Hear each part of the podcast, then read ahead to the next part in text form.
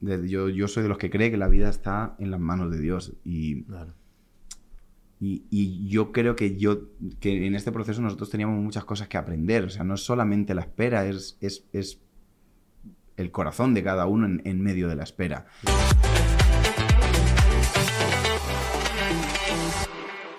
¿Esto qué haces? ¿Tú se lo mandas a alguien y te lo editan? Todo. Ah, bueno, pero es perfecto. Gracias por hacer la introducción. Sí, se lo mandamos a Whiplash precisamente, que es nuestra agencia. ¿Lo hiciste a propósito? No. Whiplash es nuestra... Si necesitas, si vas a retomar el podcast, te recomiendo full que lo hagas con Whiplash. Tú y ustedes. Vale, iba, a decir otro comentario, pero no, ya lo dejo aquí. ¿Qué, qué? A Whip- ver. Whiplash. Que hay un plugin de inteligencia artificial que, que, que tienes las cámaras, pero no, pero Whiplash. ¿Cómo funciona eso? Ya, ¿Cómo? Es, es un plugin que lo vi esta semana que tú le pones una cámara a cada. ¿Esto está grabando? Está grabando. Sí, aunque no se vea. Sí. Aunque no se vea. Vale. Nati, te puse a ti el volumen al tope, pero, o sea, al tope. No sé por qué tengo la sensación de que vas a hablar Sí. Tú le pones el micrófono. un, por ejemplo, si tienes tres cámaras Sí. y le pones un micro a cada cámara y que cuando hablen todos se ponga la central. Qué locura. ¿Sabes qué? Y te lo corta en 90 segundos, tres horas de, de podcast. ¿Qué es Es eso? una locura. Mira, ahorita, Yo re- no, tengo, yo no tengo confianza en la inteligencia artificial. Yo prefiero a Whiplash. ahorita remodelaron las oficinas de Ford y Ajá. tienen ese, si- ese sistema en las salas de conferencia. Entonces es una locura. Pero literalmente está la cámara puesta y quien habla, eso, tal cual que tú así. Ay, eso me da, full, me da full miedo la inteligencia artificial, los robots y que nos van a dominar el mundo. ¿Ustedes vieron Her? Ya estás. No sé, te Ya da- estás. dominada. Bueno, pero me da más miedo. O sea, no, uy, no, qué mal rollo. Bueno, en fin, que Whiplash es Bueno. nuestra agencia, que son los que hacen que esto sea posible, porque si fuese por nosotros somos muy vagos, no lo haríamos. Este, y los amamos. Y métanse ahí y, y hagan cliccito en el botoncito rosado, ya sabes. Botoncito rosado, agenda tu cita. Gente, les presento a estas caras maravillosas, nuestros que vienen acompañados del día de hoy. Kike Pavón y Nati y Matas. Nati, Re- no, Nati Recetas y Nati más. Recetas y más. Pero yo le digo que debería ser Nati Recetas y Matas, porque es como que la pasión por las matas. En realidad lo que más Por las plantas. Lo que más haces es planta. Y las recetas. O sea, ¿de qué? ¿De contenido? Sí. Pues, de, de la vida real, recetas, de cocina que se mueren. Lleva Pero, un año estancado, pero sí. Pero bueno, no están aquí. Habla aquí cerquita, aquí, sí, Ay, así lo como regañar que... todo el no, camino. regañar no, así como que si tuvieras algo con el micrófono, pues. Yo es que aquí acabo de medio desconectar esto. ¿Está todo bien? ¿Seguimos? Está todo bien, hermano. Mire, yo les voy a contar una historia. ¿Quiénes son Kike y Nati? Pues? Ajá. ¿Y por qué están aquí? ¿Y por qué están aquí? Pues es Bueno, lo máximo. primero porque los queremos Teníamos la demasiado. noche libre, entonces dijimos, Exacto. vamos. Primero porque los queremos demasiado, eh, una pareja que admiramos mucho, que queremos mucho. Eh, para los que no saben, ¿ok? Ese señor que está ahí es de mis artistas favoritos del mundo. Es ¿ok? el número uno. Cada vez que hacemos lo de la lista de Spotify de tú más escuchado. Quiero siempre verlo sale- este año, quiero verlo este siempre año. sales de primero. Bueno, este año Eh, capaz no va a este salir año. Somos, puede ser. Ah, bueno, no, pero seguro está bien. Yo gracias. soy el segundo. No, el segundo no es primero. Siempre es el primero. Siempre Claro, digo que este ¿qué año capaz no sale Somos por full gracias. Alana full gracias. Así es, así es. Entonces, Ajá. estamos demasiado contentos de tenerlos acá porque, bueno, realmente es un privilegio y vamos a hablar de un tema que, que creo que es demasiado importante, que de alguna forma, de, por la tangente, hemos vivido con ellos porque, aunque nunca hablamos de este tema, siempre, siempre, siempre hemos estado súper atentos, sobre todo que que es una piazo loca, demasiado intensa. Y, y bueno, ya, los conocerán a medida que vayamos hablando. ¿Hacemos spoiler de lo que va? Bueno, claro. Claro. Ok. Ven este barrigón hermosísimo, no se ve. 37 semanas. 37 compadre. semanas, o sea, era hoy o nunca que venían a grabar porque están a puntico, a puntico de que Mateo nazca. ¿Ya habían dicho el nombre en las redes? Esperamos. Sí, sí, sí. claro. Ay, qué susto. Esperemos que no sea esta noche. Exacto, esperemos que no sea esta noche. Eh, ellos tuvieron una espera bastante larga y nunca perdieron la fe. Y es lo más bonito, o sea, es una historia que a mí me conmueve demasiado. Y yo quería demasiado que la contáramos en el podcast porque pienso que puede ayudar a demasiada gente. Y, pero sé que también que es un tema delicado. Y me acuerdo que cuando yo estaba como que diciendo a yo quiero hablar con Nati, con Kike, sabes, que nos cuenten el cuento, tal, no sé qué. Y te lo conté. Y tú me dijiste, sí, yo siempre había querido hacer un video y contar mi historia. Fue como que, ¡Ah! este es el lugar, este es el momento. Sí, Por señor. favor, te lo ponemos aquí.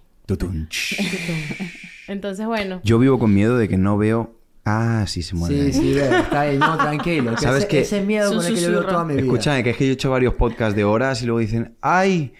Te voy a decir algo. No se grabó. Nada, Este pues es- puedes limpiar el Este audio, es el episodio 24. Nunca me ha pasado, pero también vivo con ese trauma. ¿Sabes que a mí me encanta cuando tengo gente como Kike que es profesional de esto acá? Porque me siento un poquito vulnerable porque veo un poco la- lo rudimentario con lo que grabamos todo. Así que, hermano, cualquier... No, coge el rudimentario, el que te oye parece que estás aquí grabando en cinta. Pero cualquier, eh, cualquier cosa, cu- cualquier consejo es más que bienvenido. ¿Cómo los conocimos a ustedes? Pues realmente yo lo conocí de forma virtual, fue demasiado cómico. Cuando mi esposa, mi querida, querida esposa, este, eh, quería conocer de iglesias, porque ella ya conocía de Dios, pero nos cogió en pandemia y no conocíamos iglesias de nada. Y la iglesia a la que yo iba, pues la iglesia no estaba cerrada porque era pandemia. Eh, nosotros hicimos como que un research de iglesias y dimos muy rápidamente con CCI, que es la iglesia donde ellos van, donde el Señor aquí es para protagonista, porque yo no sé qué no sé si eres pastor. o no Pastor, eres pastor. Ya eres, ya eres el pastor Pastor, oficial. No, o sea, sí, el pastor oficial son mis padres, pero Claro. somos pastores dentro del equipo pastoral. Pastorcitos. Entonces, fuimos a la iglesia de Quique, pero realmente eh, yo por dentro yo sí quería demasiado ver a Quique ese día, obviamente, Bueno. como buen fan que soy. Tú sabes que es muy Y cómico no, no porque- estábamos. No No estaban, pero está bien que no estuvieran. Me encanta que Dios haga esas cosas.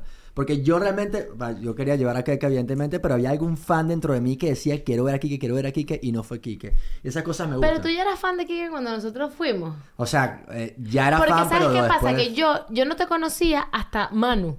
O sea, cuando yo conozco a Manu Bueno. y Manu nos cuenta que tiene un amigo que es cantante de Manu es un amigo que tenemos en común. Claro que es por cómo llegamos a tu iglesia. Exactamente. Eh, él nos dice, tenemos a, eh, a la- o sea, voy a esta iglesia, no, porque yo soy muy amigo de Kike Pavón, y yo dije, ¿quién es Kike Pavón? Y yo estaba ahí como que armando mi playlist nuevecito, Claro. metiendo música nueva, toda era puro Evancraft, Evancraft, Evancraft, y de repente me descubren a Kike Pavón, Sí, y sí, yo sí. dije, "Pff", o sea, la música de Kike es demasiado buena, es demasiado, demasiado, demasiado buena. Y yo como que, what? Por supuesto, el protagonista del playlist. Y claro, cuando estábamos en la búsqueda de la iglesia fue como que, vamos a la iglesia de Kike. Claro. Pero tú eras fan antes, era mi pregunta. Por supuesto. No Ah. tanto como después, es decir. Claro, ahorita es que Pero somos muy fans. Hay una cosa increíble de, de ser cristiano y de, y de la música cristiana, es que de pana uno tiene la oportunidad de ir a verlo todos los domingos al cantante que te encanta, pues, ¿sabes? Eso Claro. es increíble. Al pastorcito. Claro, y eso para mí fue algo completamente nuevo. Y realmente... Aunque ese domingo primero no, lo- no, lo- estaba se yo. cumplió, no se cumplió, Yo- pero estaba bien, ¿ok? No me acuerdo dónde estaba, pero me acuerdo de ese día. Me Pero ven acá, demasiado bello tú que nos escribiste. Bebé, pero no voy a estar haciendo spoiler de mi cuento. Per- perdón. Entonces, ¿qué pasa? Nosotros fuimos a la iglesia y fue una fue súper, súper bonito porque yo tampoco nunca había ido a una iglesia eh, con esa cantidad de gente. Y esa noche estábamos que yo como que hablando de lo bien que la habíamos pasado, de lo cool que había sido todo, lo bonito que había sido la gente. Y nos escribes, tú me escribes por inbox en el Instagram. De la nada, así súper random. Y me pareció a mí, yo me acuerdo, yo estaba allá en el baño metido haciendo Number two. Y me acuerdo clarito, yo dije, Keka, Kike nos está escribiendo, no puede ser. Y me pareció un detalle increíble. O sea, que te hayas tomado un tiempo de decir, oye, mira, vi que vino para la iglesia, esto y lo otro. Y ya ahí te ganaste nuestros corazones. Nada más con ese detalle. Demasiado bello. Y tú tampoco estabas, Nati. No, ¿No yo que creo que estábamos estábamos juntos, no sé Yo dónde. Yo creo que estábamos en Miami. Seguramente está en uno de los mil viajes que ustedes En- hacen. sí, ha, ahí ha habido épocas de mucho viaje. Y bueno, después estuvimos, después volvimos y volvimos y estuvimos yendo para allá una temporada y los amamos por siempre y aquí estamos. Entonces, la Pero- cuestión. No, pero yo me acuerdo cuando nos conocimos, o sea, ya para entrando un poquito en Exacto, tema, eso el es día lo que que nos quería hacer. conocimos, que creo que fue el próximo domingo, no sé si fue otro, no me acuerdo realmente cuándo fue, que Alana estaba muy pequeñita, Alana tenía Ujú. dos meses, creo, dos Sí, era muy meses, ¿no? pequeñito. Chiquitita. No, no más. Nosotros fuimos para allá como en noviembre. Noviembre, ok, tenía como Ujú. cuatro meses, ponte, Ujú. algo así. Y me acuerdo que ya ustedes, o sea, y, y tú te, te enterneciste especialmente por Alana como siempre lo has hecho, le- le- bueno, sí, Soy muy niñero yo, a mí me gustan Sí. los niños. Bueno, Ay, y, y ahí nos comentaste que ustedes, pero sí, lo recuerdo perfectamente, cuando alguien nos dice a nosotros, eh, bueno, y creo que eso pasa mucho, cuando nos dicen, oye, nosotros estamos buscando, y como nosotros sabemos lo que es buscar y todo eso, como que yo sé, yo sentí que realmente era, oye, estamos buscando, tenemos tiempo buscando, pero yo sé que Kike lo- me lo transmitió como una paz, que yo pocas veces veo eso. Ajá. Que después cuando conocí a Nati entendí un poco de qué iba. O sea, ¿tú me entiendes lo que te quiero decir? Claro, eso es una de las cosas que cuando estábamos, no hemos- o sea, esta gente no ha abierto la boca, podíamos haber hecho esta introducción antes de que ellos llegaran, porque no, por eso no han abierto la boca y los voy a dejar hablar a Porque ustedes. están tímidos. O sea, deja que suelten la lengua. Ellos, ajá, nos dijeron esto como que, pero y nosotros no supimos cuánto tiempo llevaban buscando, de esto nos No enteramos como más tarde, o sea, fue como Sí, que, es que llevamos ya- tiempo buscando, No me, no me acuerdo. o creo que tú lo Eh, dijiste, sí, tenemos como un rato buscando ya, todavía no, pero un bueno. tiempito. No, no, no, sol- no solía decir el tiempo. Ok, entonces ahora vamos a entrar en tema para que hablen ustedes. ¿Cuánto tiempo, des- o sea, cuánto tiempo llevaban buscando ustedes? De una vez para que ¿O hablen. cuánto tiempo, cuánto después de que se casaron empezaron a buscar y Exactamente. dijeron, uy, ya va, espérate, que nos está costando? Pues nosotros nos casamos en abril de 2018, ¿no? Y eh, en noviembre empezamos a buscar. O sea, nos casamos y a los meses eh, yo tomaba la, la píldora por problemas de acné. Siempre he tenido problemas de, de regla, Ok. de Sí. que tenía ciclos muy Irregular, largos, ajá. irregulares, tres meses sin, eh, 40 días, así. Entonces en noviembre ya eh, dejamos y empezamos a buscar. Normal, sin... Sin o sea, volverse como- loco, pues. Sí, o sea, Claro. siempre escuchas como es un año lo normal, Ajá, eso fue lo que nos dieron a nosotros. un año, cual. y si en un año no, entonces ya hay que, hay que ver qué pasa. Y así estuvimos un año. Y tú y- estabas tranquila. Sí, porque era... algo- Sí. Tú, o sea, tú Sí, al siempre estás principio tranquila siempre, sí. o sea, tú- siempre, ellas son de ser más lo que sabes. sereno. Bueno, depende, depende del momento, ¿no? O sea, no te puedes desesperar al principio porque no Claro. tiene sentido. Yo no conozco, pero yo no conozco a nadie desserenada. Yo. Claro. Claro, o sea, yo, yo, mm, yo siempre digo como que a mí me, este tema a mí me produce especial, eh, como, no sé, como que una empatía especial, porque yo soy, yo soy muy ansiosa, o sea, y a mí, a mí no me costó nada quedar embarazada ninguna de las dos veces. Y en las dos reglas que vi, o sea, porque yo las dos veces quedé embarazada, como que dijimos, vamos a buscar, me vino una regla y en la siguiente quedé embarazada, esa regla era como que... Qué dramática Qué. Qué trauma. Sí, de verdad que sí. Entonces, en verdad yo no me puedo imaginar, o sea, obviamente siendo dramática, tienes, pues. tienes una confianza absoluta en tus óvulos. Eh, es como una fe ciega.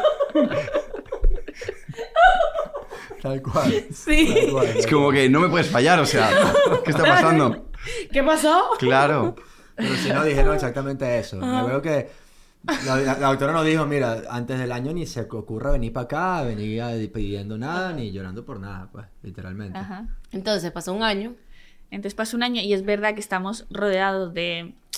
O sea, últimamente esto es como muy común, ¿no? El que la gente tenga problemas para tener hijos. 100%. Y en nuestra iglesia tenemos muchos casos, entonces también estás como, no me voy a... Así cociar. Porque hay gente que lleva mucho tiempo, entonces vamos a esperar un año y, y no, o sea, nunca nos...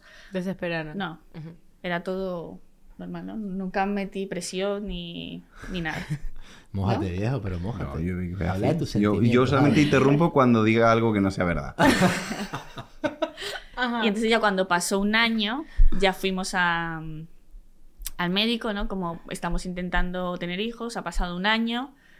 Y entonces eh, de ahí eh, te llevan a, a ginecología para, para verte.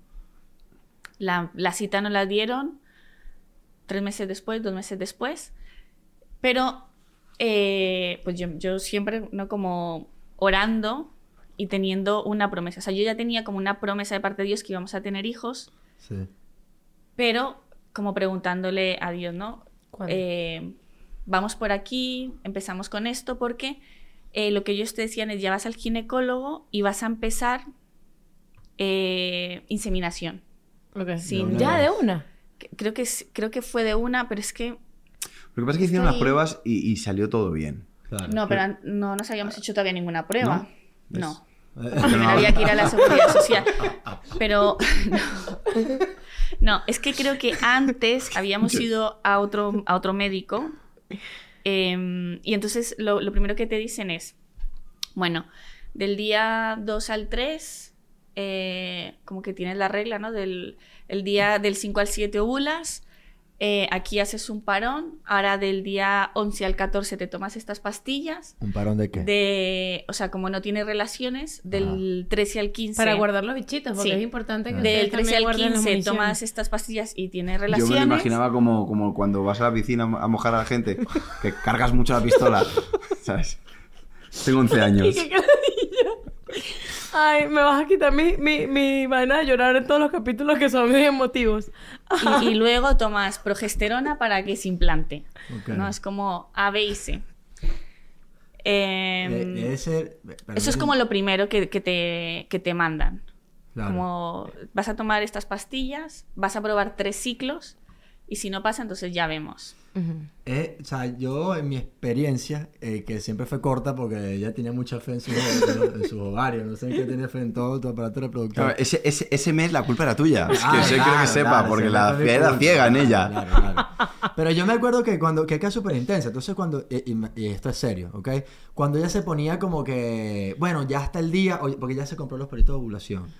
Y Obvio. de verdad le voy a decir algo, y no tengo miedo de decirlo, pues cuando- la primera vez que me tocó hacerlo, porque tenía que hacerlo, o sea, porque estaba en el programa, eh, no, pues, no pude, pues, ¿sabes? No pude hacerlo. Google. Calendar. Exactamente, no pude hacerlo. Entonces, ¿qué, qué, pre- qué presión de verdad como que tener que cumplir con eso. Claro, eso lo estábamos hablando en el capítulo de Karen y, y Alex, que dices, coño, cuando la vaina se vuelve ya como que la tarea, Ujú. que... Pero no quiero hacer spoiler porque en verdad el proceso, o sea, eh, hubo un proceso. Ajá. Sí, entonces luego ya teníamos la cita con el ginecólogo porque ya era como, vamos a revisarte y eh, el, el paso es inseminación. Entonces yo no estaba del todo tranquila porque yo decía, yo tengo una promesa de Dios. O sea, yo eh, no estoy en contra. Cuéntame de lo de la promesa, porque yo sé que ustedes tienen una promesa de siempre, pero do- ¿cómo, cómo Bueno, porque tienes bueno, tú la promesa? Yo soy un poquito loca. Y antes de, de casarme, yo también le pedí una promesa para casarme con Quique, ¿no? Como una respuesta de parte de Dios. Y en un salmo, el Señor decía como em, algo de, de que te vas a casar y vas a tener, vas a tener hijos. Como- y, y tendrás hijos. Porque, porque yo estaba viendo que era muy repetido que la gente no podía tener hijos y dije, bueno, Señor, me gustaría que me des una palabra de que nos vamos a casar y que vamos a tener una familia. Entonces, eh, no me sé el salmo, pero era como, sí. palabra. Ujú. Y, y, Y a mí entonces me llama mucho la atención el- porque tú siempre tuviste esa convicción y, y para qué que para mí era brutal. Espectac- no, y tú O sea- también, o sea, cuando nosotros hablamos con ustedes y Kike era como que, bueno, porque tenemos que cambiar el carro, porque, ¿sabes? Para cuando estemos, o sea, cuando seamos papás, para cuando tengamos hijos, para, o sea, siempre, o sea, Qué que buena excusa para cambiar de coche. No es serio. no es serio. ¡Qué ¿eh? maravilla! No, pero mira, ante- en, en medio, cuando nosotros nos casamos, fíjate que yo, yo esta tarde me acordaba, voy a meter input serio, eh, me acuerdo que, que varias personas soñaron con Nati embarazada. Ok. Y Cuando mi- se y- casaron. Sí, y mi madre me lo contaba, o sea, hablaban con mi madre, ¿sabes qué? Pues mi madre la pastora, ¿no? Decían, oye, pues ayer soñé con Nati embarazada. Entonces mi madre me decía, soñaron con Nati embarazada. Antes de Entonces casarte. Pero qué yo- presión, hermano. Entonces yo le decía, mamá, ya está, o sea, tranquila. O sea, yo sabía que mi madre quería nietos y ella no se esconde, o sea, ella va a cara descubierta. Claro. Te decía, mamá, tranquila, todo lleva un proceso. Y ella me dijo una cosa, que en ese momento, que es una cuestión que me pasa mucho con ella, que, que mi, madre, mi madre tiene un discernimiento especial. Me dice, normalmente cuando hay mucha gente que sueña con algo, es para darte tranquilidad en el proceso. Qué locura. Y yo en el momento dije, bueno, pues, a ver, y mi, mi madre es como muy impulsiva y está bien. o sea, Guau. tal. Y ella me contó, pero estábamos hablando hace un montón de años. Y cuando la, cuando, el- cuando la situación se empezó a hacer larga, eh, yo, yo siempre pensaba en eso, digo, es que realmente sí era como para tranquilizarte en el proceso, o sea, era como, Dios está en control, lo que pasa es que tú no, y es muy... Estamos ahora echándonos unas risas, porque estamos aquí, a, te puedes poner de parto ahora mismo, pero, pero pues la realidad... No, no, a partir de ahora ya es hasta... Claro, literal, claro. Pero la realidad es que sí, se hacía largo. O sea, Claro. se hacía largo. Entonces, yo sí que rec- recordaba mucho ese- esa conversación de. No, no, cuando, cuando mucha gente sueña, es como que Dios te está avisando de que. el- para que tengas paz. Claro. Y, y- y yo, lo, y yo lo veía un poco a mí así. se me va a quedar eso demasiado. como No, para- no es como que. No es, no es como que estabas tranquilo de verdad. O, o estábamos Claro. tranquilos de verdad, sino que. Pues. También hay una O sea, cuestión. no es una tranquilidad humana, porque Claro, en lo humano siempre ocurre como que esa inseguridad. Y, y que hay una cosa que nosotros también hablábamos, es que hay cosas que uno no puede forzar. Yo, yo soy de los que cree que la vida está en las manos de Dios. Y, Claro. Y- y yo creo que yo que en este proceso nosotros teníamos muchas cosas que aprender. O sea, no es solamente la espera, es, es, es el corazón de cada uno en, en medio de la espera. Claro. Porque realmente es donde está todo. Eh, está la Claro. confianza, está, es- es- está la, la- fe. Y, y yo siempre pensaba mucho en eso, pero no es que. Yo sí estaba seguro que íbamos a tener familias, Claro. o sea, hijos. No, Claro. no, tenía, no tenía dudas, simplemente que, claro. ¿Cuánto tiempo? Ajá. ¿Y por qué tanto tiempo? Y, y- y se iban los años, o sea, a ver, no- nosotros nos casamos. ¿Cuántos años fueron? Cinco. cuatro y medio. Cuatro y medio. Bueno, yo me acuerdo Sí, de tu cumpleaños del año pasado, que fuimos a, fuimos a la iglesia por tu cumple y tu mamá en la prédica dijo que tenían una promesa de que el año que viene iban a ser padres. Eso es. Tal y yo lloré Tal cual. Como si me lo hubiesen dicho a mí. O sea, lloré a moco tendido. verdad. Y yo, cuando empezó este año, yo solamente estaba esperando que... O sea, yo contaba los meses y decía, ok, si quedan embarazados ahorita, Ajá, paren en septiembre. Ok, si quedan embarazados ahorita, paren en octubre. Si quedan embarazados ahorita, paren en noviembre. Yo, eh, ah, se lo juro, yo calculaba todo el tiempo porque decía, "Ay, ellos tienen una promesa del año que viene y tiene que... Máximo diciembre. O sea, te lo juro que... Qué belleza. Qué belleza y que... Porque tú estás nerviosísimo. Se ha puesto, se ha puesto en... Y, y ese también, lo digo para que te no... preocupes, esto está andando, esto está. A mí me preocupa que tu cosito es muy finito. Muy pequeño y aquel se mueve más, pero si Héctor está que- tranquilo... ya, no te preocupes, está todo bajo control. Aquí de verdad que, o sea, ustedes son unos expertos del micrófono. Pero, No la, pero no bueno, la, la cuestión es que la espera sí se hacía larga, es decir... Y, y- y la, y la presión de la gente. O sea, no, no- yo nunca me siento presionado por, por, la, por nada. O sea, tengo, no te tengo una capacidad muy, muy interesante de, de que me venga dando todo igual, pero pues es como que todo el mundo te pregunta, es como... Claro. den- Y sin querer, o sea, porque la gente es, es Claro, la gente no sabe el querer. proceso. Claro. O sea, ¿y cu- como que no queremos. Claro. ¿Sabes que yo, yo tengo como un nivel, una cosa rara dentro de mí que yo soy demasiado em- empático y, y ahora que te lo, los puedo preguntar directamente porque ya, es- bueno, ya está listo, o sea, ya, ya está listo, Claro. está cocinado como dice Keka. Eh, A término, es como duro, dice Es Kiki. duro cuando, cuando ves que empieza a ocurrir en la vida de otras personas, en, las, en otras parejas, o sea, ¿cómo hacen para no, o sea, tiene que ser muy duro eso? ¿Sabes? Bueno, a mí de forma personal eso no me... O sea, yo sí que he visto que hay a personas que a lo mejor les afecta un poquito más, Claro. Pero te alegras porque al final es gente cercana que está también No, en bueno. el mismo proceso y verlo en realidad lo que hace es como alimentar tu fe, ¿no? Como, Chama, qué bella. como sí. Sí, yo, yo me acuerdo que yo prediqué una vez eh, hace un, un- Yo creo que un par de años de eso, de, de que yo creo 100% que uno tiene que aprender a alegrarse de las victorias de los demás para... Y, y creo que eso es una preparación para tú recibir de parte de Dios, porque... Mm, Eso. Porque esto es como que tú puedes llenarte de amargura muy rápido pensando de, ah, mira, nosotros llevamos cuatro años y medio, pero tenemos amigos que no pueden dormir los dos juntos. Que tienen tres hijos, no sé, ya no quieren más y en medio de un cambio de, de- de tal, ¡pamba! Es- es- entonces tú puedes decir, te puedes llenar de amargura o puedes decir, oye, el, el- el mismo Dios que está haciendo esto, lo puede hacer con Qué nosotros. locura. Y tú, eso sí es que es una, una decisión personal, pero eh, que es una decisión en todas las áreas, no solamente en este. Es decir, yo creo que nosotros tenemos que aprender a alegrarnos con los demás. 100%, Todo pero, pero ustedes están como demasiado elevados en, No. en eso. No, porque pero te, te, yo, te- obligas. Yo, yo pensaba, cuando me pasaba con, con Raquel y, y Manolo, Que son nuestros yo- primos. que son sus- exacto, es el primo de Quique. Que Eh, también es Siempre protagonista de la iglesia, digo pastor, Exacto, perdón. yo hablo de- ¿También es pastor? Claro. No, vale, pero ¿qué es esto? Pero bueno. Me gusta, me gusta más lo de protagonista. Yo como, ¿Tú aquí qué eres protagonista? Es que no sé cómo decir. Es que ya me habían dicho que eras pastor, pero como no, sé- no me lo habías dicho, no sabía si. Claro, le ves cara de niño, pero sí, Claro, sí. bueno, pues ellos, yo hago eso todo el tiempo, hablo de gente sin, explicar, sin poner el contexto. Sí, eso le encanta. Este, ellos tienen un bebé ahorita de cuántos tiene él? Un añito acaba de Tiene un cumplir. añito. Y yo cuando los veía a ustedes con ellos, y yo te veía, o sea, como que de verdad con tanta paz. O sea, como que con Patrick feliz con tu sobrino. O sea, como eso, como que no, no- ni un átomo de. Coño, ¿por qué yo no? O sea, o por lo menos eso es lo que no se, no se veía. Y es algo que yo he admirado demasiado, demasiado, demasiado del proceso de ustedes, que ha sido como que esa serenidad, esa confianza en Dios. O sea, yo una vez te pregunté si ustedes valorarían eh, otra, o sea, temas clínicos, pues, o sea, in vitro, inseminación, tal, y nunca lo pusieron sobre la mesa. Sí, ¿O sí, sí? sí, lo pusimos. Ah, ¿lo hicieron? No. No, no, no. O sea, es- llegamos hasta un punto, pero luego siempre al final Ajá, nos porque echábamos. porque Ah, decías, sí. yo tengo mi promesa de Una cuestión de, de paz, pero a- aquí hago un inciso. Nos parece súper bien Sí, o sea, que no... la gente lo haga porque... No es que estemos en contra de, sino que en nuestro caso, como que cada vez, pues ya te digo, cuando teníamos, por ejemplo, eso, la cita para revisarnos con el ginecólogo, eh, yo recuerdo que justo estaba leyendo la historia de Sara Y, y yo decía, ¿qué, qué señora tan incrédula, si Dios le dijo que le iba a dar un hijo, ¿cómo, cómo? Y luego dije, como- Ve, ¿de está- está- está aquí. tú? y luego dije, ah, sí, yo soy, No, yo pero... estoy haciendo lo mismo.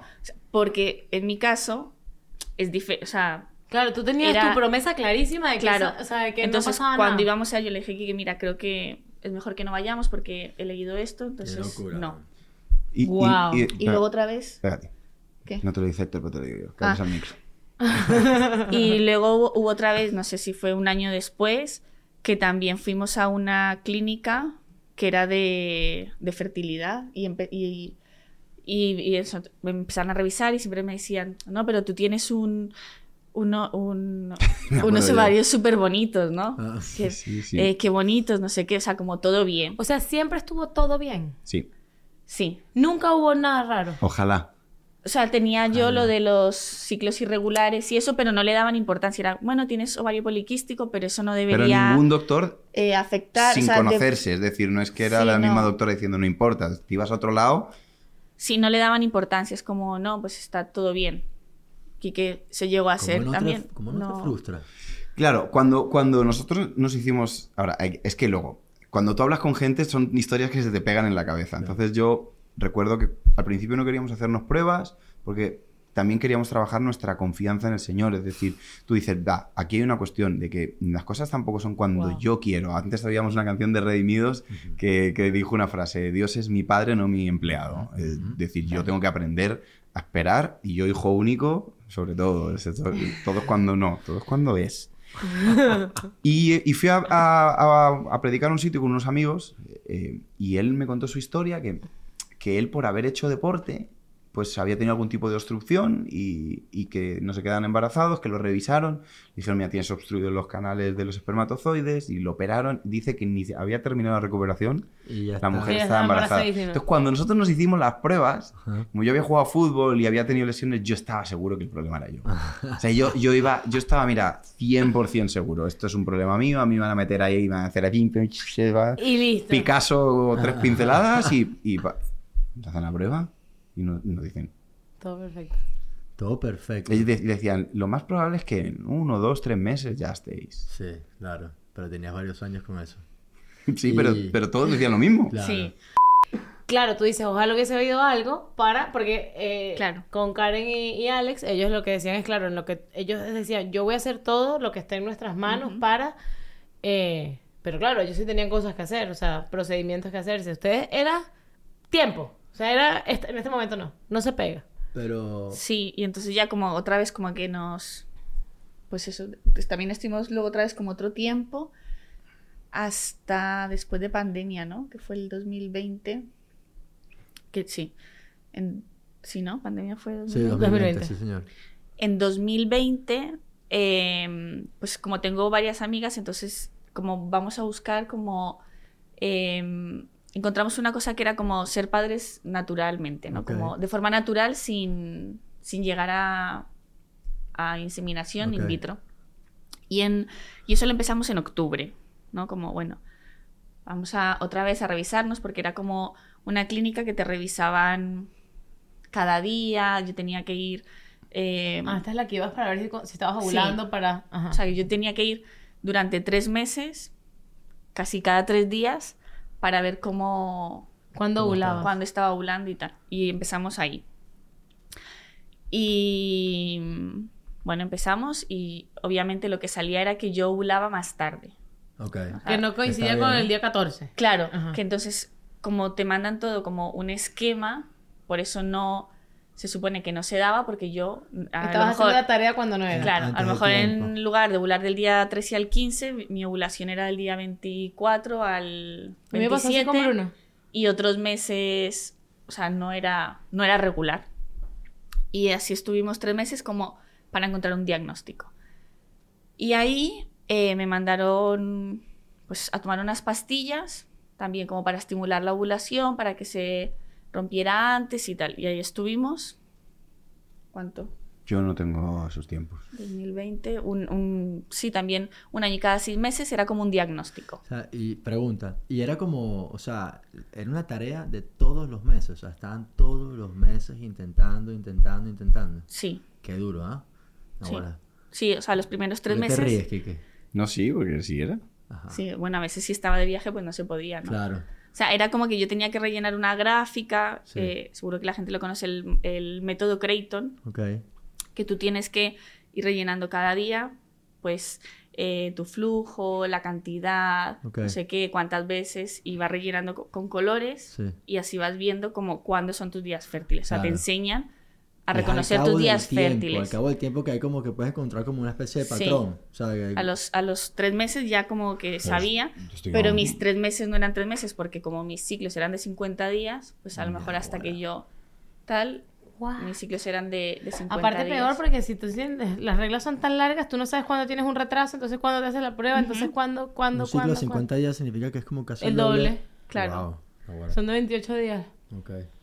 Entonces Guau. Est- estuvimos ahí primero. Entonces el primer diagnóstico fue, o sea, no, lo que pasa contigo es que ovulas más tarde, entonces vamos a intentar eh, estimular la ovulación para que sea un poco antes y para saber exactamente los días, porque luego yo iba y el folículo tardaba como mucho en romperse, que a lo mejor se tenía que romper al día siguiente y el mío a lo mejor tardaba cuatro días más en romperse, entonces como que no, no se sabía bien cuándo era el momento.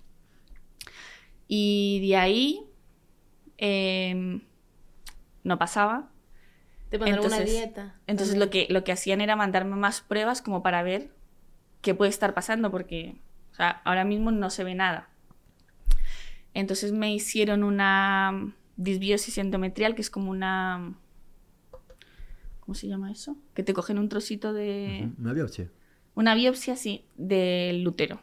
Entonces me cogieron un trocito y eso lo, lo examinaron y salió que yo tenía eh, sobrecrecimiento bacteriano, como la microbiota alterada. Sí. decían que a lo mejor eso había un, un- Matabas a los bichitos más. una ¿verdad? bacteria que impedía la implantación. Claro. Claro. O sea, como que... Porque, o sea, hace nada yo me enteré que lo de la implantación de verdad que es un milagro. O sea, tipo, Sí, en sí. nuestro cuerpo está hecho para matar a los bichitos. O sea, el que llega de verdad que es un sobreviviente. Sí. O sea, todo es... Y el que logra llegar, o sea, es- probablemente es que tus pistolas estaban más cargadas, no eran metralletas. Algo así. Tuya. buenas defensas. en, en mi con- qué, bo- qué- qué- qué bonito. Y entonces... Y entonces ya después de eso, eh, lo que tenía que hacer era una dieta. Ajá. Una dieta muy estricta que luego hablando de con, todo. con mucha gente, al final, sí me lo quité, sí la hice. Sí, no, me río, me río porque ahora, ah, porque eh, a ella ahora O sea, lo está contando, pero iba, sufría. iba, iba, O sea. iba con cara de mendiga por la calle, iba a los sitios. Claro, como- no comía gluten. no ella venía para acá y yo le decía que te ofrezco, no puedo gluten, pero, no puedo pero ponía, pero no puedo... ponía, me acuerdo yo que ponía cara de. Eh, sí. Claro. Claro, pues Yo la me habías hecho conmigo. Yo me acuerdo de ti sin sé sola- comer. no, no fuiste solidario en decir, Ni siquiera eh, un día. igual que "No, tú, no. Sí, amor". yo me, yo me quitaba cosas para. Sí, pero no es igual. Claro, entonces yo decía, venga, lo hago contigo, pero comía un trozo de qué. Ah, vio que eso no puedo comer. Es que era peor, tío. O sea, que era mejor como desfasarte y que parecía que no estábamos en el mismo Yo barco. no sé cómo es Nati, pero que cuando se ponen esos planes de esas dietas, hermano. No, pero yo me río, me río porque me acuerdo de su carita de pena, de dar Sí. pena. Sí, pero de pena en, los, pena en los cumpleaños. Iba como- Yo me acuerdo, tú Todo el mundo feliz. Y, y- y no, y no podías comer Porque nada. ya hambre yo. Ah, me- porque claro, si yo me lo he saltado, pero ¿cómo, cómo no eres capaz eh, de hacerlo si tampoco es tan difícil? Y yo, claro, si tú no tú, lo estás haciendo. Héctor no vuelve a decir eso de que hicimos la keto. Nosotros intentamos hacer dieta keto, 10 días nos duró y Héctor decía, ¿qué es esto? La Necesito, necesito hecho, yo soy arroz. un grillado de las dietas. Pero realmente ahí, pan. ahí no- ella, ella, ella conmigo no puede decir como que si lo tuvieras que hacer tú porque es que yo soy un grillado. Sí, pero esa no la hiciste. Bueno, porque no tenía que hacerlo porque el, Bueno. doctor, el doctor dictaminó que mi microbiota no, no agredía a la implantación de nada. Está súper legal. Entonces, Entonces era una dieta que, que mucha gente luego hablando con, con gente que ha tenido problemas, Sí. dicen que también, o sea, te quitan el gluten, los lácteos, eh, verduras que fermentan. O sea, yo solo podía comer eh, ocho verduras, las verdes. Sí, claro, ni siquiera es que O comía sea, ni si- verdura y ya eh, está. ajo y cebolla no Claro, podía. eran Algunas. O sea, esto es lo cero. más rico. Ajo y cebolla. Cero- ¿Cómo cero ajo y la cebolla. comida? No sabía nada. Comida de hospital. Con tu mente. Claro. Tiene que ser. o sea, solo otra, solo ciertas verduras. Em, patata un poco. eh, cero gluten, cero lácteos. No, ahora, qué duro. eh, algunas frutas solamente. No podía todas las frutas. Cero pan. Proteína. Por ejemplo, plátano creo que era uno de los que no podía. Pan sin gluten. Pero claro, hay mucho pan sin gluten que tiene mucho azúcar. Entonces era eh, solo pan de trigo sarraceno, 100%, que ahora lo odio. Claro, obviamente. Ya comes normal. Sí. Ah, claro. Ajá. Le, dijeron, le dijeron que no. Y ella dijo, vale, vale. No lo hago, no lo hago. Y llegó a casa y dijo, trae yogur. Sí, aparte tomaba como suplementos, em, probióticos, eh, también me mandaron. Y empecé como ¿Cuánto pues, tiempo estuviste con con, el esa proceso. dieta tan fuerte? no? También como- Pues yo... mm, Es que también iba como por meses, ¿no? Claro, claro, O sea, claro. como claro. estuve como cuatro meses súper bien, pero luego eh, teníamos un viaje Y la rompí. y, Y- ya- y- y a lo mejor era difícil mantenerlo. Claro. Entonces la cortaba. Y luego otra vez... Eso estaba mal. o sea, vuelve a empezar, que- claro. Era Claro. como, déjate comer y, y Ah, ya, tiraste locura, toda la basura. Qué locura. Ajá. Y después de, de la dieta, nada, no, no pasaba nada. Entonces, O sea, y, y siempre, sacrificio. O sea, vos Claro. un- Bueno, bebé, tú no podrías. Yo, hacer eso. no, mi amor. no, y yo el azúcar, o sea, para mí, por ejemplo, la leche condensada era como... Y los postres, quiero hacías postres y todo. Y hacía no postres para quitarme las ganas de comer. ¿Qué? Para la gente, yo no los comía. ¿Y no tú? comía. ¿Tampoco? Ah, muy bien. que casi no me muere así. No, me acuerdo, pero no, no soy no. muy postrero yo tampoco. No. No, yo lo hacía como para quitarme las ganas de... ¿Servía eso? De yo, sí, Ok. de yo Qué comer. heavy. Creo, que, creo también había algo que es que al haber estado en, en esa clínica y luego haber ido al otro, y luego hicimos una reunión con un doctor en Colombia de unos amigos de, de la iglesia del Pastor Andrés Corson, del lugar de su presencia, que también eh, tal. Luego fuimos a un amigo mío que es nutricionista. Y eh, yo creo que eran muchas opiniones. Y yo creo que ese fue el Sí, momento de más estrés porque era como mucho profesional, porque todos eran profesionales. Y cero resultados. Y, y no, que opinaban muy distinto. O sea, ojalá todos hubiesen dicho, no, este es, Es el, el este es el camino. Claro. Pero uno, entonces, el nutricionista le decía, no tomas cebolla y ajo. Claro. Y hablabas con el de Colombia y te decía, pero ¿cómo no vas a comer cebolla y ajo, mujer? Si eso es súper bueno, si es que no sé. Y luego el otro opinaba que no sé qué. Y yo creo que también las, las sobre, la sobreopinión hacía que se volviese... Que, que para mí creo que fueron los últimos meses los más estresantes. Sí, Sí. o sea, eso eh, fue como... Sí, los, los últimos tres meses del año pasado eh, ya fue como... En, es- en esta clínica me decían, es que ya, o sea, vamos a intentarlo tres meses más, deberías quedarte en diciembre, hasta diciembre, porque es que ya no tenemos nada más para ti. O sea, ya hemos hecho los exámenes, eh, está todo bien, mm, o sea, ya queda poco tiempo, ¿no? Entonces era como irlo alargando, como Claro. vamos a estar mes a mes, y en diciembre era como, eh, bueno, vamos a esperar otros tres meses porque ya tiene que estar cerca, eh, pero no tenemos, o sea, ya me decías que yo no puedo, o sea, ya te he mandado, me mandó otra prueba de Claro. no sé qué del azúcar, pero está todo bien, o sea, no tengo nada más para ofrecerte de forma natural. ¿Qué sentías tú? O sea, tú... Es que yo, yo siempre te veo ti demasiado serena. ¿Tú, te desesperas? O sea, ¿nu- ¿nunca lloraste? Sí, pero, o sea, yo, yo, claro, yo le echo mis pataletas a Dios.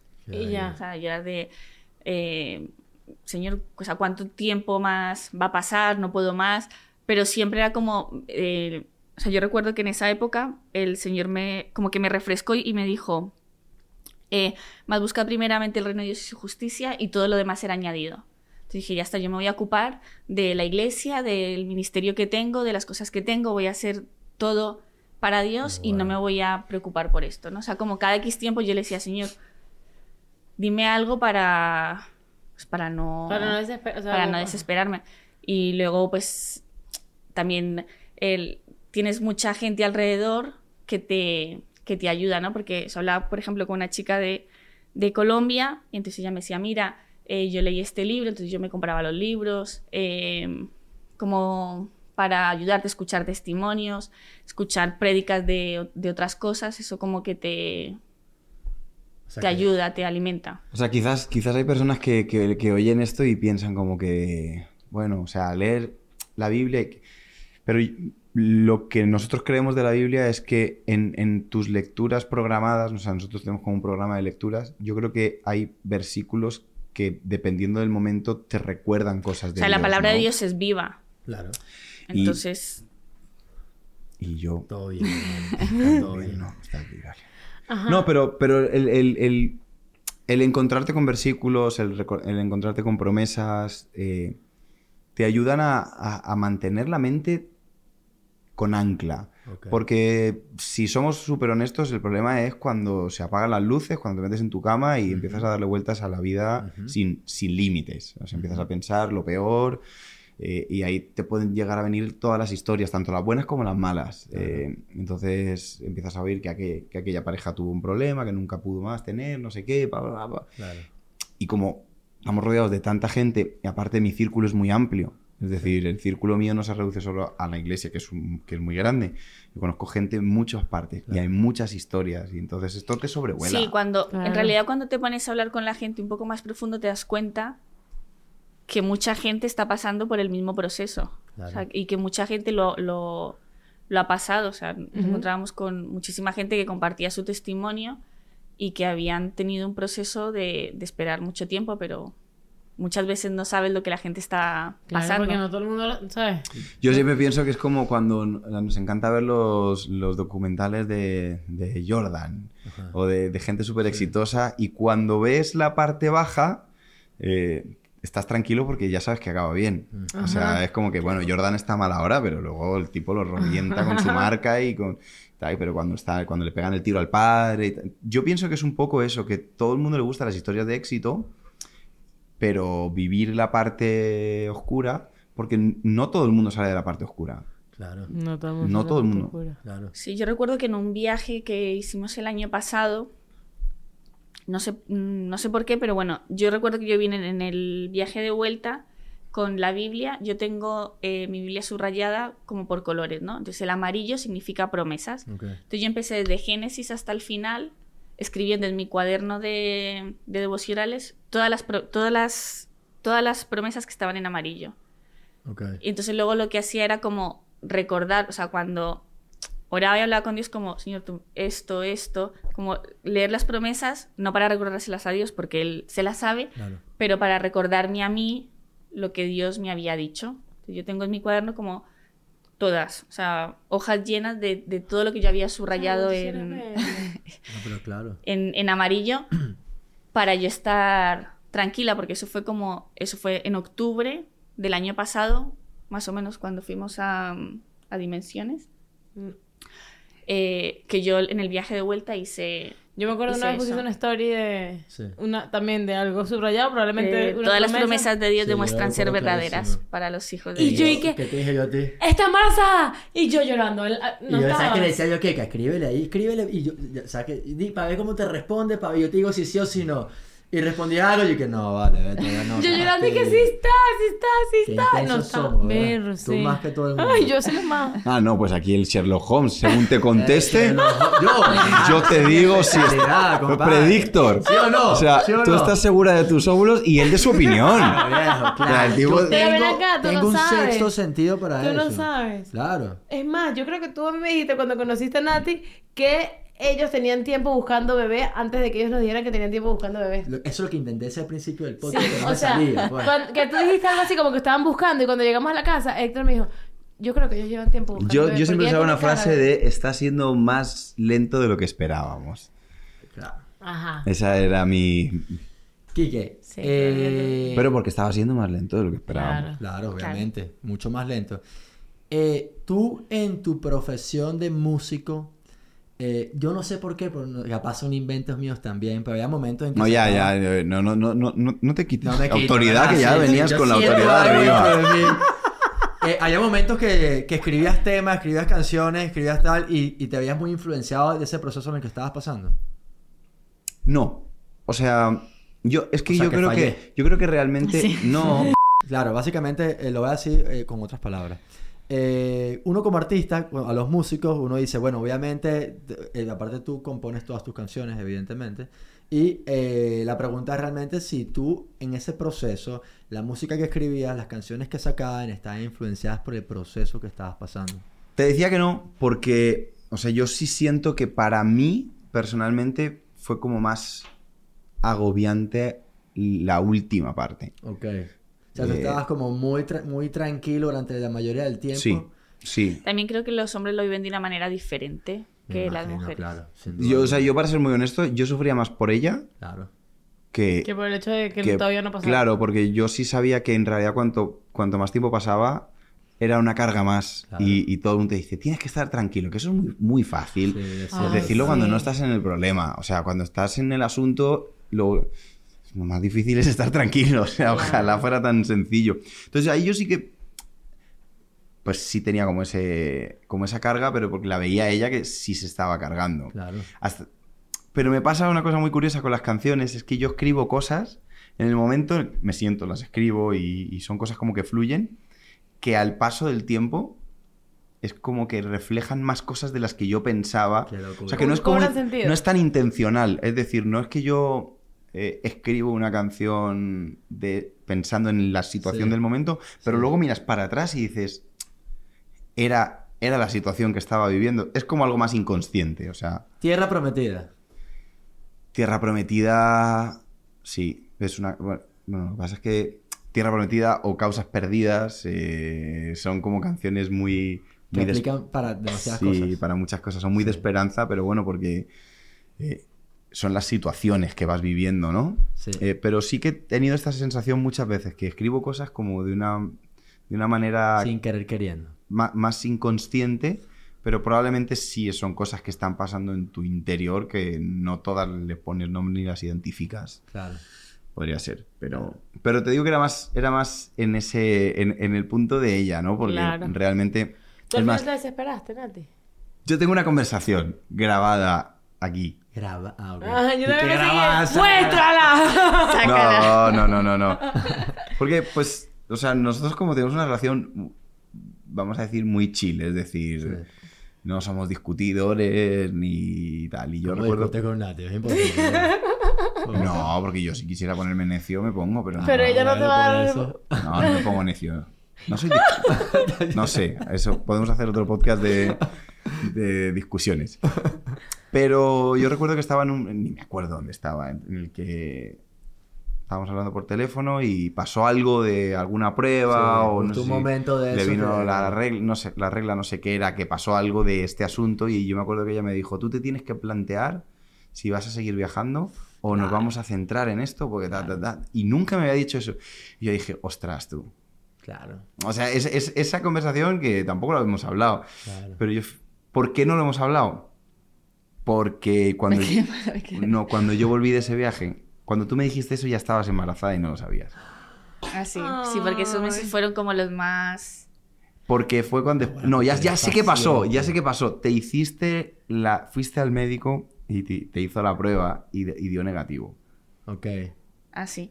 Sí, porque antes... O sea, sí, pero eso ya fue como después. Es que es de lo único O sea, que me acuerdo. antes Yo de- tengo sí, la sí, sí, memoria sí, sí, así sí, aquí sí, a sí, sí, tres sí, días Así somos, así somos. Pero eh, eso, nos- nosotros la última vez fuimos en diciembre, ya nos dijo que tres meses más. En enero yo ya dije, es que en realidad lo que estamos haciendo, ellos lo que están haciendo es como, o sea, les pagábamos mes a mes, digo, nos Claro. están reteniendo, Claro. pero no, es- o sea, No no, no tienen nada eso, para claro, darnos, o sea, no, Claro. no.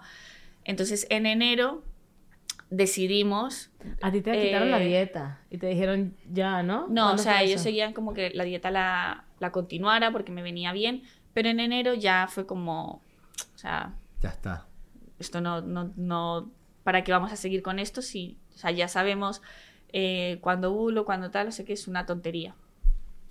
Y entonces ahí, o sea, yo, la verdad que todo lo que hemos hecho, yo creo que ha sido como guiándonos por lo que Dios nos dijese. Y, y ese día que dijimos, bueno, vamos a dejarlo, yo dije, Señor, dime algo, ¿no? Y entonces eh, él me habló en, en Ageo, que decía, eh, ¿Qué es ajeo? Ageo es un libro de la Biblia. Ok. Antiguo Testamento. Estaba esperando la pregunta de sea, era Pensé que era un idioma y me imaginé a Nati hablando Sí, en lengua. Hablamos en ageo en casa para que no nos entiendan los vecinos. También es un amigo de Quique, pero no. Tengo un amigo que se llama Geo, claro. Hablamos a través de él. O sea, yo le digo a Geo cosas y a Geo se las dice a Pipi, Entonces-. Ay, o sea. Entonces, justo ese día, eh, al final dice, aunque, mm, aunque el grano no esté en el granero, eh, el- la vid no tenga fruto, eh, no sé qué, como, aunque la higuera no tenga fruto, a partir de hoy yo te bendeciré. Entonces, para mí fue como, cierro este capítulo tranquila, porque Dios me está diciendo, aunque el grano no esté en el grano, ¿no? Sí. El espermatozoide no esté Claro, en- claro, claro. Literal. literal, eh, y, y- y todavía no tenga fruto, a partir de este día que vamos a decirles que dejamos el tratamiento, Dios nos va a bendecir. Entonces yo dije, pues tranquila. Perfecto.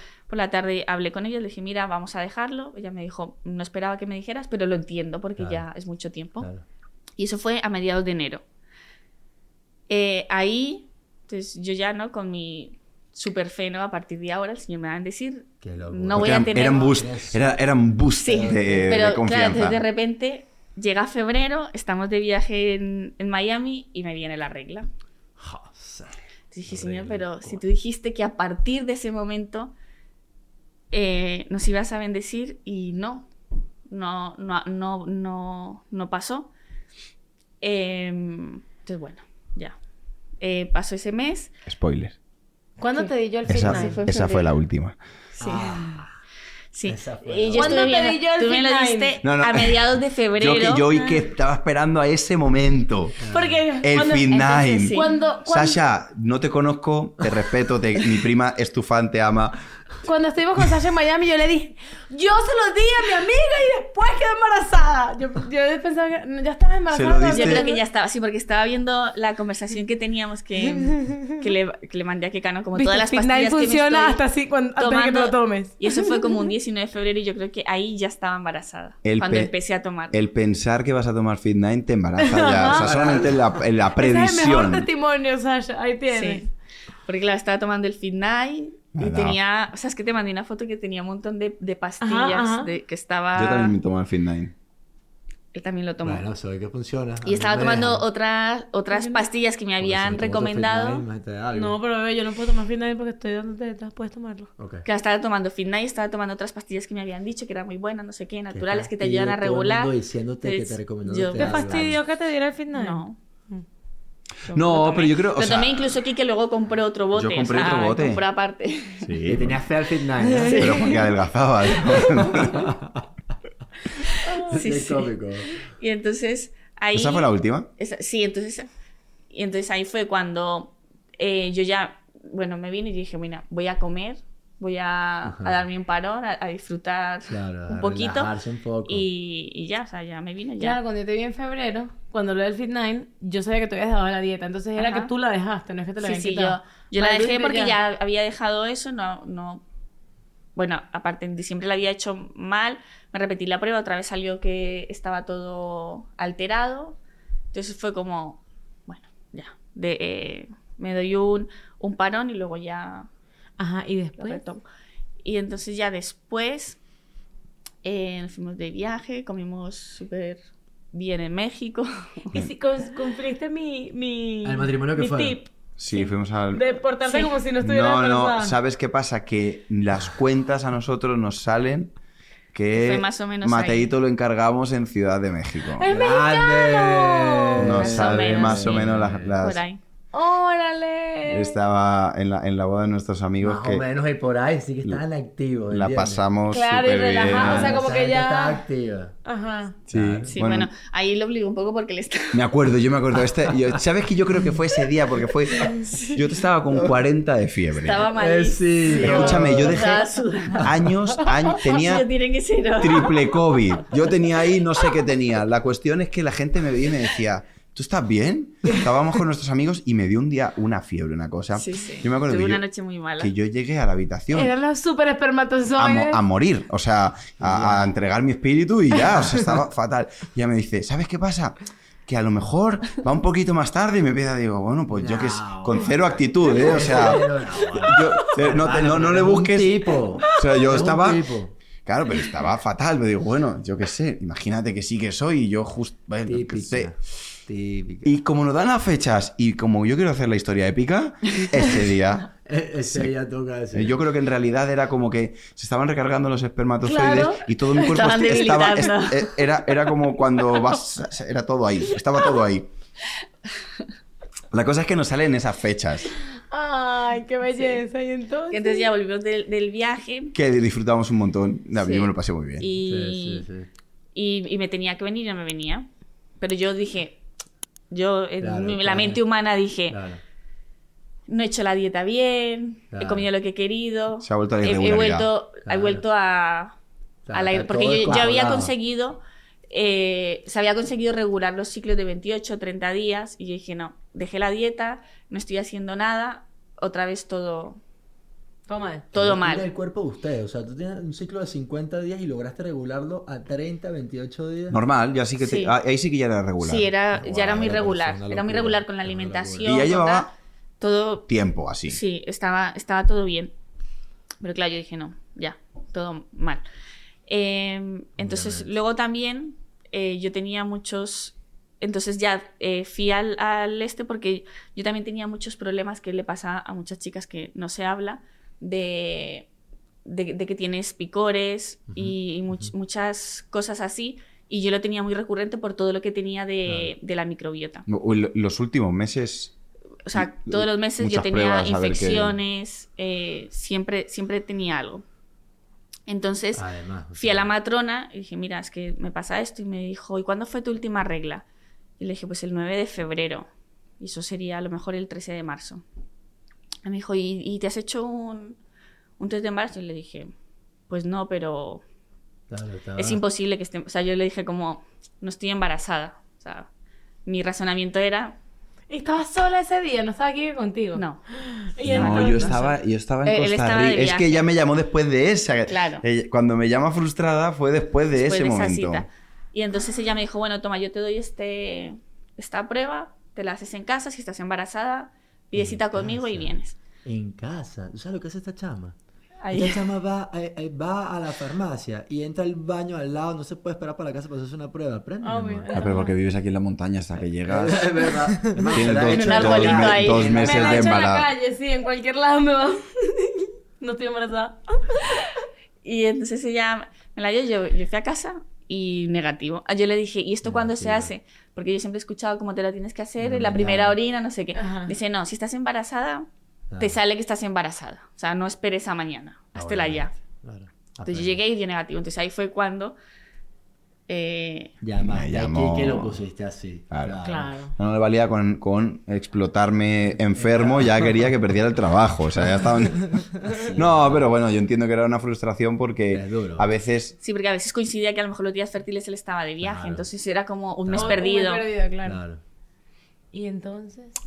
Pero dio negativo y, vol- y yo Y volví de... Me acuerdo que era en Costa Rica, ya me estoy acordando, es que se me desbloquean los recuerdos. Yo estaba en Costa Rica y volví y, y ella dijo, no me viene la regla todavía, iba como dos semanas que no le venía la regla. Sí. ¿Qué pensabas tú, Kike? Que se volvió a descontrolar, ¿no? Claro, porque se, se- ah, O sea, nunca pensaron. porque ella luego se, eh, ella fue una Como mañana... había dado negativo, yo dije, Claro, este dio mes ya- o negativo. sea, estoy esperando que venga la regla para volverlo a intentar el próximo mes. Claro. Yo negativo. Yo me acuerdo que una mañana Son muy ella, ustedes, ¿eh? ella dijo... Claro, yo me eh, hubiese hecho todos los me voy a hacer otra pruebas. prueba porque tal y cual. Y, y se fue, volvió y yo me iba a grabar el podcast, Yo Causas Perdidas. podcast, sí. El podcast que no sabías que necesitabas, pero necesitabas. Exactamente. Eh, Me he dejado grabar, pero voy a retomar después. lo de vamos hoy. a tomar de retoma- o- Hoy estoy teniendo como con las promesas. Entonces yo me acuerdo que yo estaba, estábamos desayunando, ya se fue, se hizo la prueba y, y la prueba dio horror. dio error. ¿Qué? Eh, Clear Blue dio error. Pero que no puede ser que Sí. que no haya hecho Entonces, de eso, repente ya. lo hago. Error, error. ¿Y Y, estoy ahí error? esperando en el baño y sale un, un, un librito. ¿Pero Y qué? yo digo, ¿y ¿Un esto qué librito? es? Sale una... Ah, en la- sí, en la electrónica, en la que el electrónico. Sí, por- claro, yo compré esa porque digo, es que si no, no Obvio, si obvio. sale la es la- línea no voy a darme la cuenta, ¿no? ¿vieron? Entonces la sale cara. como un librito y digo, ¿y esto qué es? Y me meto. Eh, esto significa que la prueba de error... eh, a Bueno, pero pasa- para ti ese error es esperar. Era como que. eh, ¿Qué va, qué No, va, qué es va? como- Yo me fui. Cogí me Entonces fui. ese ya se fue, fue como, bueno, se fue y Pero tú yo tienes fui. una farmacia abajo de tu casa. Sí. Vas y compras otra. Claro, Eso hizo. fui. Ah, ok. Fui y compré otra, pero ya dije, bueno, luego ya me lo hago y ya. O sea, porque ya era como, si di error es que es negativo, seguro. Ah. Y voy a la Pero farmacia. porque veníamos de todo, el- Claro, de de, de 200, toda la claro. carga emocional pasada. Es decir, es- ¿Tú te hacías ¿Cuántas pruebas todos los meses? no? ¿O No. esperabas la regla, esperabas la Sí. regla, esperabas la regla? Me encanta aquí, aquí todo. yo Gracias, quiero ver bro. que todo se está fui, poniendo la bien. compré y le digo a la chica, mira, es que me da error y dice, esto nunca pasa. Claro que no. O sea, nunca pasa, pero bueno, compra otra. ¿Te había pasado alguna vez eso? No, bueno, es que no me había hecho yo muchas pruebas. No, porque siempre. Porque Yo a siempre mí nunca. Es que Yo me he hecho muchas. Porque siempre le venía. Claro. O sea, yo creo que el golpe emocional para las personas que están esperando. Eh, hay uno que es fuerte y uno que es fortísimo. En, mi, en mi mente, ¿no? Yo no, yo opino desde fuera. Sí. Que es cuando te viene la regla, es como que. ah. Pero cuando no te viene y te haces la prueba y es negativo, para mí eso, para emocionalmente para las mujeres, yo creo que es peor. O sea, yo creo que era peor. Ella, en la- la- por como me llamó también, creo que fue peor el hecho de haberse hecho la prueba con la matrona Claro. y que diera negativo. Claro, yo estaba como tranquila porque era como, retraso, ¿no? me, es- me descontrolé, pero al tener como esa mínima puerta a que Podía ser. puede ser y no, ajá. entonces es como, entonces ahí fue cuando pasó eso. Entonces ya yo compré otra prueba, mm, yo con calma, él se fue, se fue al podcast y yo en mi casa eh, me la hice y, y Miau. digo, espero hacerla bien. Y ahí ya salió. Tres, cuatro semanas. ¿Esto qué significa? Nati, ¿qué sentiste? Tú seguro que sí que. Ay, qué felicidad. Porque tú, la que no se Oh, inmuta. Qué contento estoy. No, me puse a llorar. Ay, Nati. Me puse a llorar, leí lo que significaba. Dije, ¿y ahora qué hago? ¿no? O sea, ahora Ah. yo sé que, que estoy embarazada, ¿qué hago? Claro. Sabía que él estaba grabando, no quería Claro. llamarlo por teléfono y decirle, entonces, nada, Te esperaste. me esperé. No, se hizo otra. Ah, sí, sí, sí, no, claro, tenía que comprobarlo, legal, obviamente, claro. A mí solamente me, llegaban, claro, claro. me llegan notificaciones, menos 20 euros. menos 15 No, digo, ¿qué está 20 pasando No, no, Anda, yo aquí? ya dije, no voy a ir a la misma farmacia porque me va a decir que ¿Eso es estoy loca. Entonces caminé a No, otra no, no. farmacia, a otra farmacia y dije, bueno, voy hasta otra. A otra Y a- A farmacia. la que está debajo. Tienes que pedir de otra marca. a la casa de, De la, que rayitas. está, la que está debajo de la casa de Manuel y Raquel y dije yo no está, no se van a dar cuenta porque están grabando el podcast con Claro, porque- Quique porque Raquel graba conmigo y Manolo cuidaba al niño. Y dije, voy ahí cojo otra y yo súper nerviosa una prueba de embarazo como como nerviosa Como y comprando recuerdo marihuana. Claro, claro, y recuerdo claro. bueno me, y ponme esta crema o sea me compré una crema de manos No te como lo creo, de verdad. Juno, no? pues, Juno. o sea voy a comprarme otra cosa para que no sea solo esto como si estuviese haciendo algo malo bueno y esto Hubiese, hubiese sido como para explotarle el cerebro. Dice, ponme una prueba de embarazo y unos preservativos. y, y, y la tipa, ¿cómo que- ¿Y qué quedamos? ¿Qué es esto, bro? Y entonces llegué otra vez y me la repetí y otra vez. Y esta vez salía dos, tres semanas. O sea, antes era tres, cuatro, o Ok. creo que Ya no fue se hizo cuatro más, más. porque como iba cortando semana, dijo, no me voy a hacer otra que da negativo. Pero eso es porque seguro tenías menos hormona. Claro. O sea, como que ya habías hecho pipí. Había gastado mi, Ajá. la concentración. Exacto. Ah, bueno. Y, ya, y, y entonces dije, bueno, ¿y qué hago? Y hice un postre como especial ese día. Ah, no, pero espera, espera, espera, espera. Es que antes de eso, mi madre, ¿te acuerdas que mi madre me llamó y me dijo, Quique, me llama un día y me dice, Nati está embarazada? Pero te estoy hablando un par de días antes. Y, y le dije, no, mamá, no está embarazada. Era- Qué locura, pero que lo soñó, lo pensó. No, no, no, lo me llamó. Estábamos, la mamá estaba al lado de ella. Que yo me acuerdo de hablar bajito. No, no. O sea, como. Claro, no, mamá, no. Mamá, no. era- Es más era- sensible. Claro. Sí, o sea, porque era que no. Claro. Wow. Ajá, y entonces Y entonces, hiciste un postre. entonces hice como estamos... Sí, sí, sí. ¿Cómo que Sí. hiciste un Un culo. Era ese día como para, Para decírselo. Ah. Como bueno, voy a hacer algo especial, no Qué sé qué tal. paciente eres. O sea, tu paciencia es algo impresionante. Sí, sea, llegué a casa al mediodía. postre. Y, y él llegó, eso, a la hora de la comida. Y mientras yo obviamente no se lo iba a, no se lo iba a contar a nadie sin primero Claro, decírselo a él. Claro. Hoy está feo, ¿no? Sí. ¿Se han visto caso? Entonces ya cuando llegó, eh, le dije, mira, es que me lo he repetido, eh, no entiendo lo que pone aquí, entonces se lo... Se lo seguí. Ah. ¿Y tú lloraste? Sí. Que fue A ver, muy- es que tú dices de mí, pero él tampoco tiene así como No, muchas o sea, emociones, no tiene a ver, así. Al principio, fíjate, te, no. no. te voy a decir la sensación. Era Lo como que. No, Gracias, Dios, pero por es como. tu promesa. No, pero Dios era como. fiel. A ver, era como. Había, ahí, ahí sí que había pasado tanto tiempo que es como que no. O sea. Eh, claro. eh, O sea, sí, pero. Es como que estás esperando la promesa, pero piensas que a lo mejor tienes que esperar más tiempo. es que es O sea, es como que no, pero a ver. O sea, yo. Mi sensación era como que sí, pero. Pero no, o sea. No sé cómo explicarlo. Es decir, porque tampoco pasaba nada, no veían Contento, nada. pero no mucho. Sí, o sea. Sí, hasta que No. no ves como que el... No es- estaba muy No contento, pero claro, ahí entra otra peli en mi mente, porque claro, ¿cuántas semanas está? Tienes que esperar, porque luego... ¿Y si pasa algo? Claro, o sea, locura, o sea que locura. estaba súper contento, pero a la misma vez Claro. demasiada información, demasiada información en la cabeza. Claro. Entonces ya era como que, entonces, vamos a esperar a decirlo, no esperamos, no sé qué, era- eran muchas cosas. Pero, joder, contento un montón. Ajá, y cuando entonces- Nos vimos, ¿Cuánto tenían? ¿Cuánto tenían cuando nos vimos? Cuando ¿No lo contaron en la iglesia. Ah, ese día. No mucho, ¿eh? Eso era abril. Eso era Semana Santa. Eso fue era- como dos era- semanas después de Era el domingo de semana. Ahora, porque claro, O sea, no aguantaron nada, a la familia... No, pero hay una cosa que aprendimos de Manuel y Raquel, de, Ajá. de nuestros primos, que, que nos gustó mucho, que cuando ellos se quedaron embarazados, también estaban con la duda de si decirlo a la familia o no. Claro. Y, y ellos cuando nos lo dijeron, que nos lo dijeron muy pronto, eh, mi, mi primo que es gringo, él, él usó una frase que dijo, for the good or the bad. O sea, para lo bueno o para lo malo. Estamos Muy en bien. familia, es decir...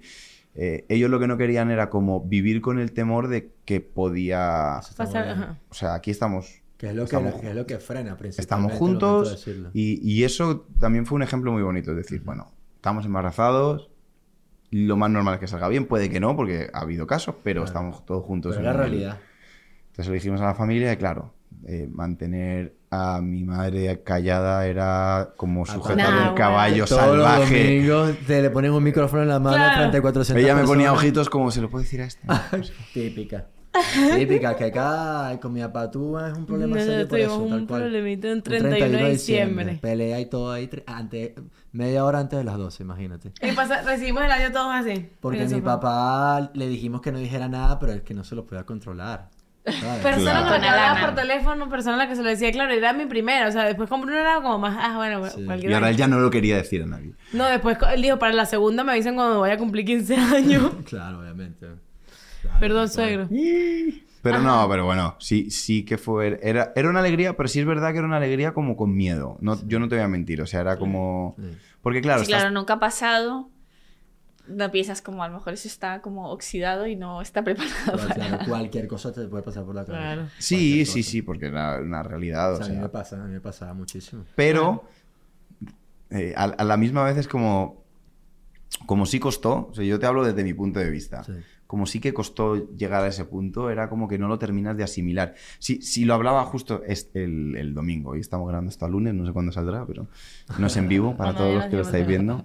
Eh, y yo le decía a mis amigos, a ver, sé que soy padre, porque ya aparte ya es que es muy evidente eh, de- visualmente y que se mueve mucho y todo, pero como todavía no lo has visto, es como una sensación rara de... Claro, para los papás es diferente que para las Sí. mamás. Tú te sientes O demasiado. sea, intento o sea, buscarle, entonces dice, estás No, y emocionado. al principio también como no lo sientes, es como será... Es, A ver- mí- No es se ve verdad nada. que que... estoy embar- a mí me pasa que eso. está Hasta que ahí, lo hasta que siento, lo ves. es como que, ok, estoy embarazada. o sea, pero como hasta la cada semana ecograf- 20, Claro, como cada ecografía como, ah, sí, sí, sí, sí, Ajá. sí hay algo ahí. Y, y ella No, quería porque- que le saliera barriga, estaba necia para que le saliera No me barriga. sale barriga, no me sale Ay, barriga. Me decía. ¿se ve la barriga? Digo, es un Five Guys. Eso. Sí. Y ahora, y ahora se tiene que, la tienes que ayudar a levantarse. Pero, pero es una emoción muy grande. Lo que pasa es que eso, era una, una emoción con miedo. Porque, por, por lo que te digo, porque vives como rodeado de mucha gente. Y, Y es como que estás viendo las promesas Escuchas cumplirse. muchas historias. Sí, y pasan muchas cosas, y la realidad.